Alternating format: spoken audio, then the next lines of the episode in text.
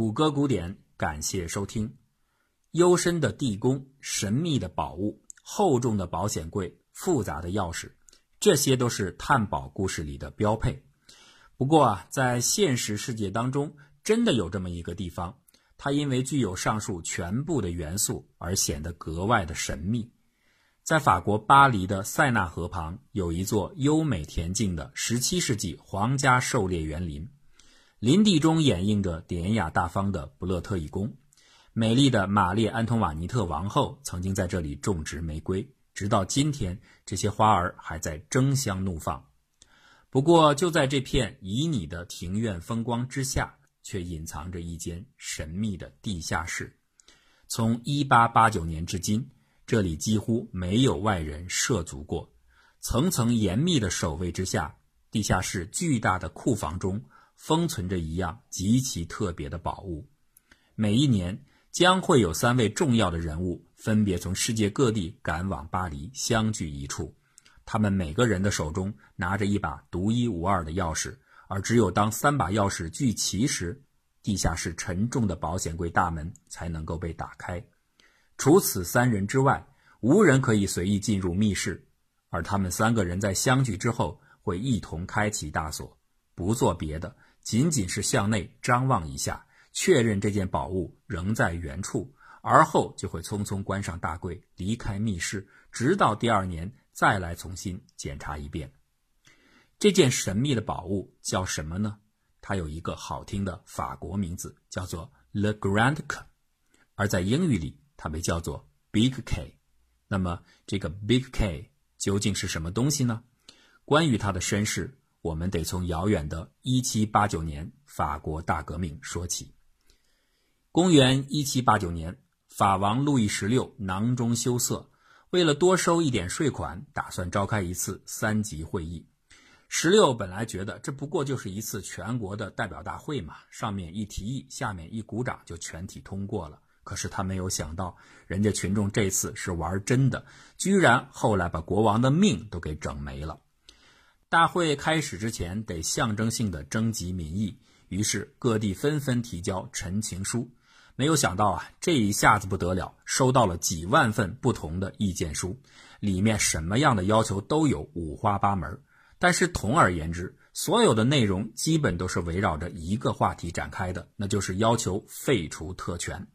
其中最特别的一份请求书当中，明确提出希望国王尽快废除度量单位方面的贵族特权，尽快统一全国的度量衡。计量单位怎么还会有特权呢？是的，这个奇怪的要求正好反映了当时法国的一个现实状况。由于封建领主过多，每个地方为了保护自我的经济特权，都会搞一套完全独立的、与众不同的长度、重量、时间单位。结果是全国范围内的度量体系极度复杂。有人曾经统计过，仅有案可查的单位制就有七百多种。如此混乱，人们不仅没法做生意，甚至连生活物资的流通都会受到极大影响。大革命开始之后。为了完成统一度量体制的任务，革命政府决定成立一个标准制定委员会，并且邀请当时法国科学界的大红人、著名化学家拉瓦锡来主持工作。拉瓦锡是谁呀？就是那位号称首先发现氧气的科学家。当然了，关于谁先发现的氧气，这是一段复杂的科学公案，我们以后有机会再说。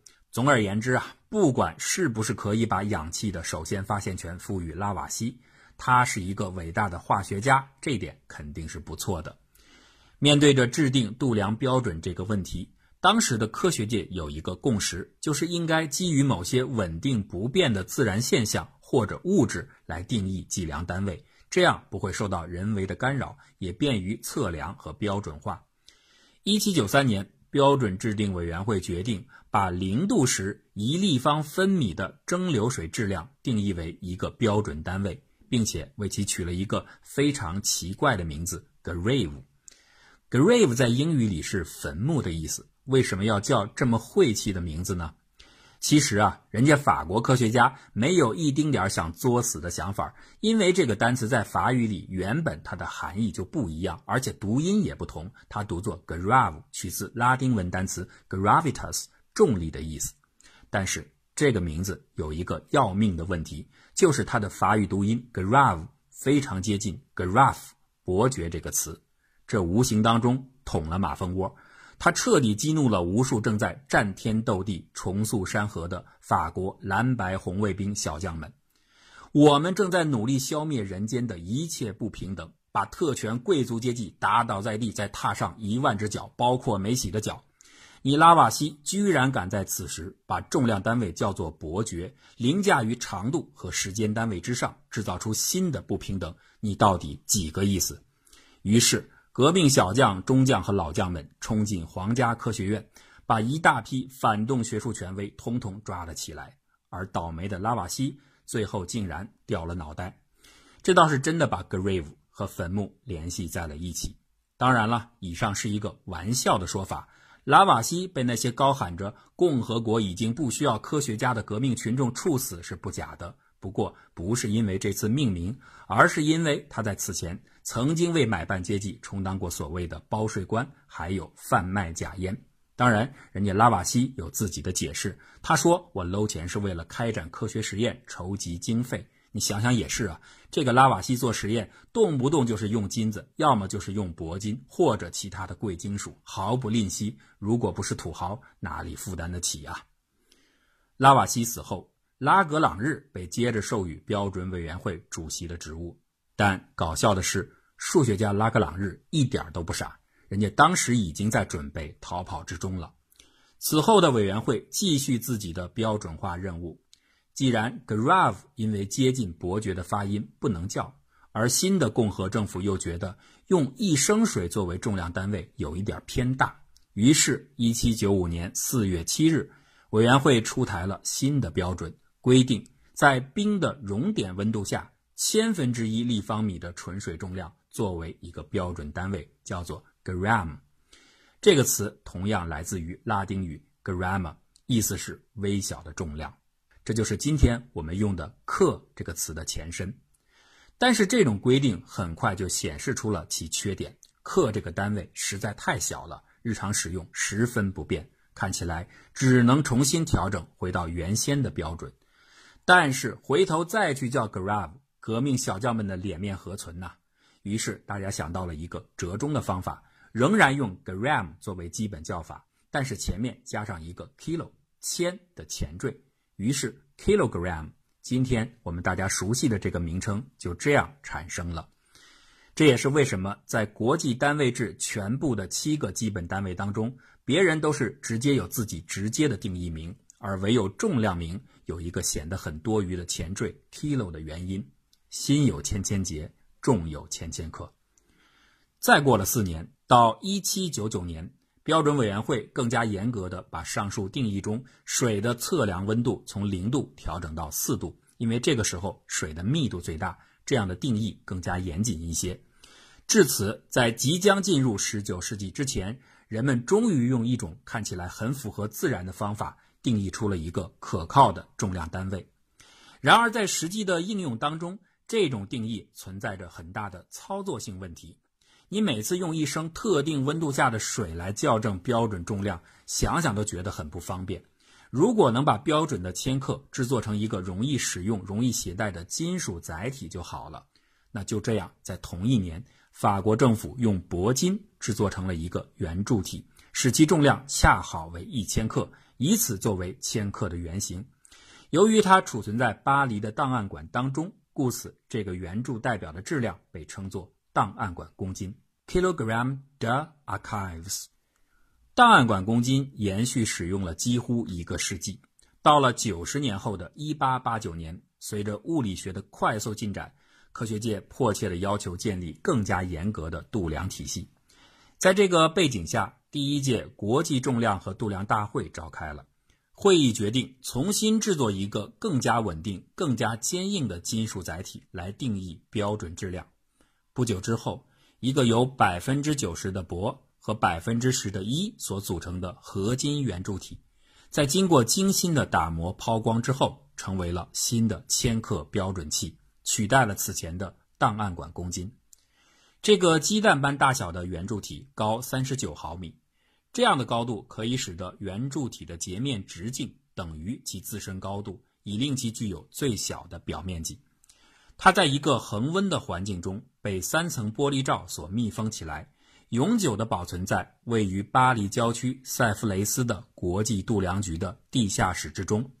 地下室的上方地面恰好是一座皇家园林，而开启地下室保险柜的钥匙分别掌握在国际度量局主任、巴黎国家档案馆主任与世界重量和度量大会主席的手中。这。就是国际千克元器 （International Prototype Kilogram，IPK），它的昵称是 Le Grand K 或者 Big K。现在我们的谜底揭开了，开头故事中提到的地下保险柜里珍藏的宝贝，就是这个国际千克元器大 K。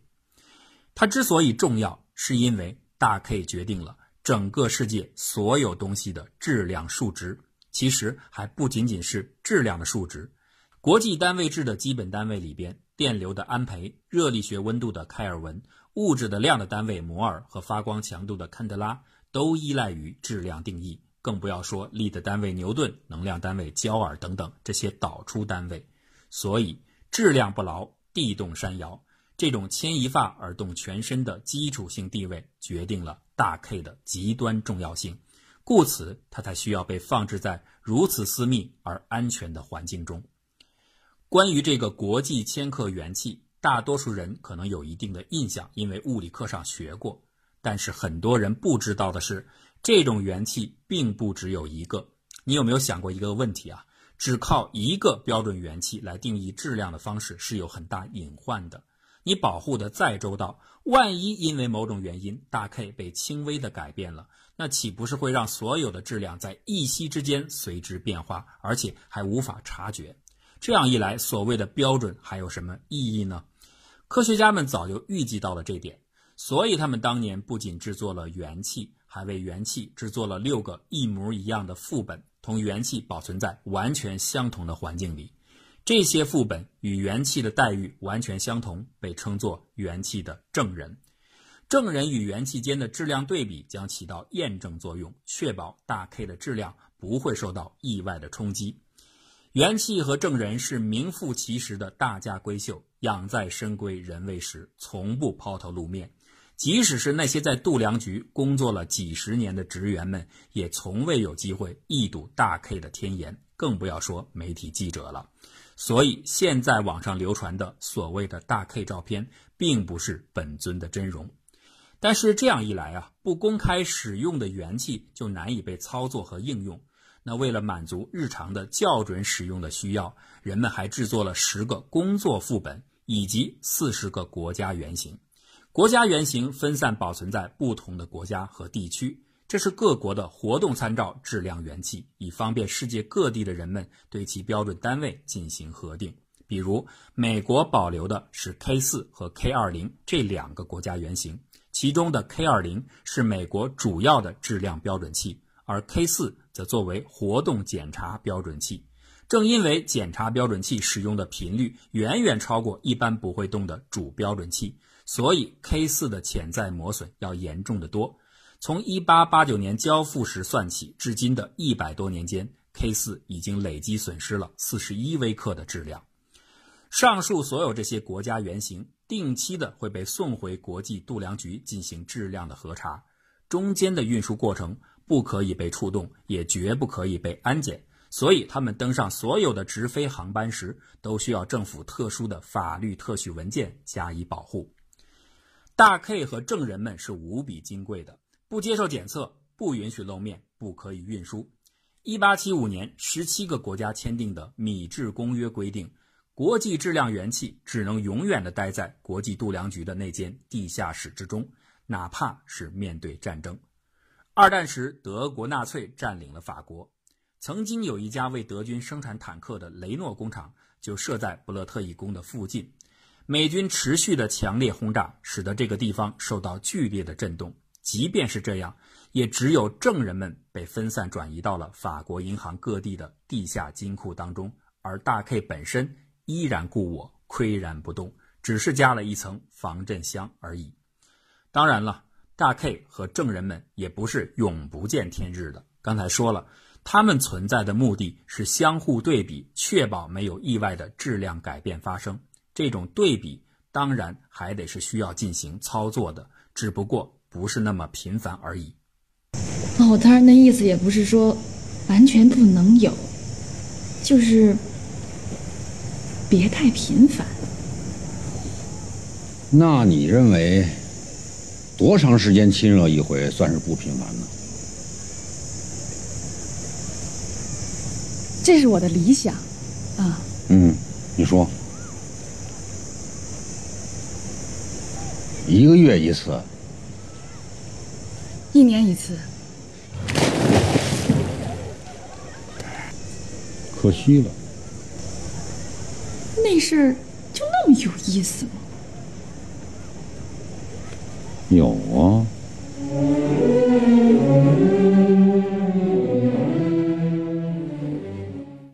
差不多每隔四十年。会有专门的工作人员在三把钥匙汇聚时，无比郑重地取出国际千克元器，对其进行清洁保养。这是为了防止长期静止存放的元气们有可能因为吸附空气中的污染物而获得额外质量。清洁的程序是在一九四零年代制定的传统方法，被称作 BIPM 清洁法。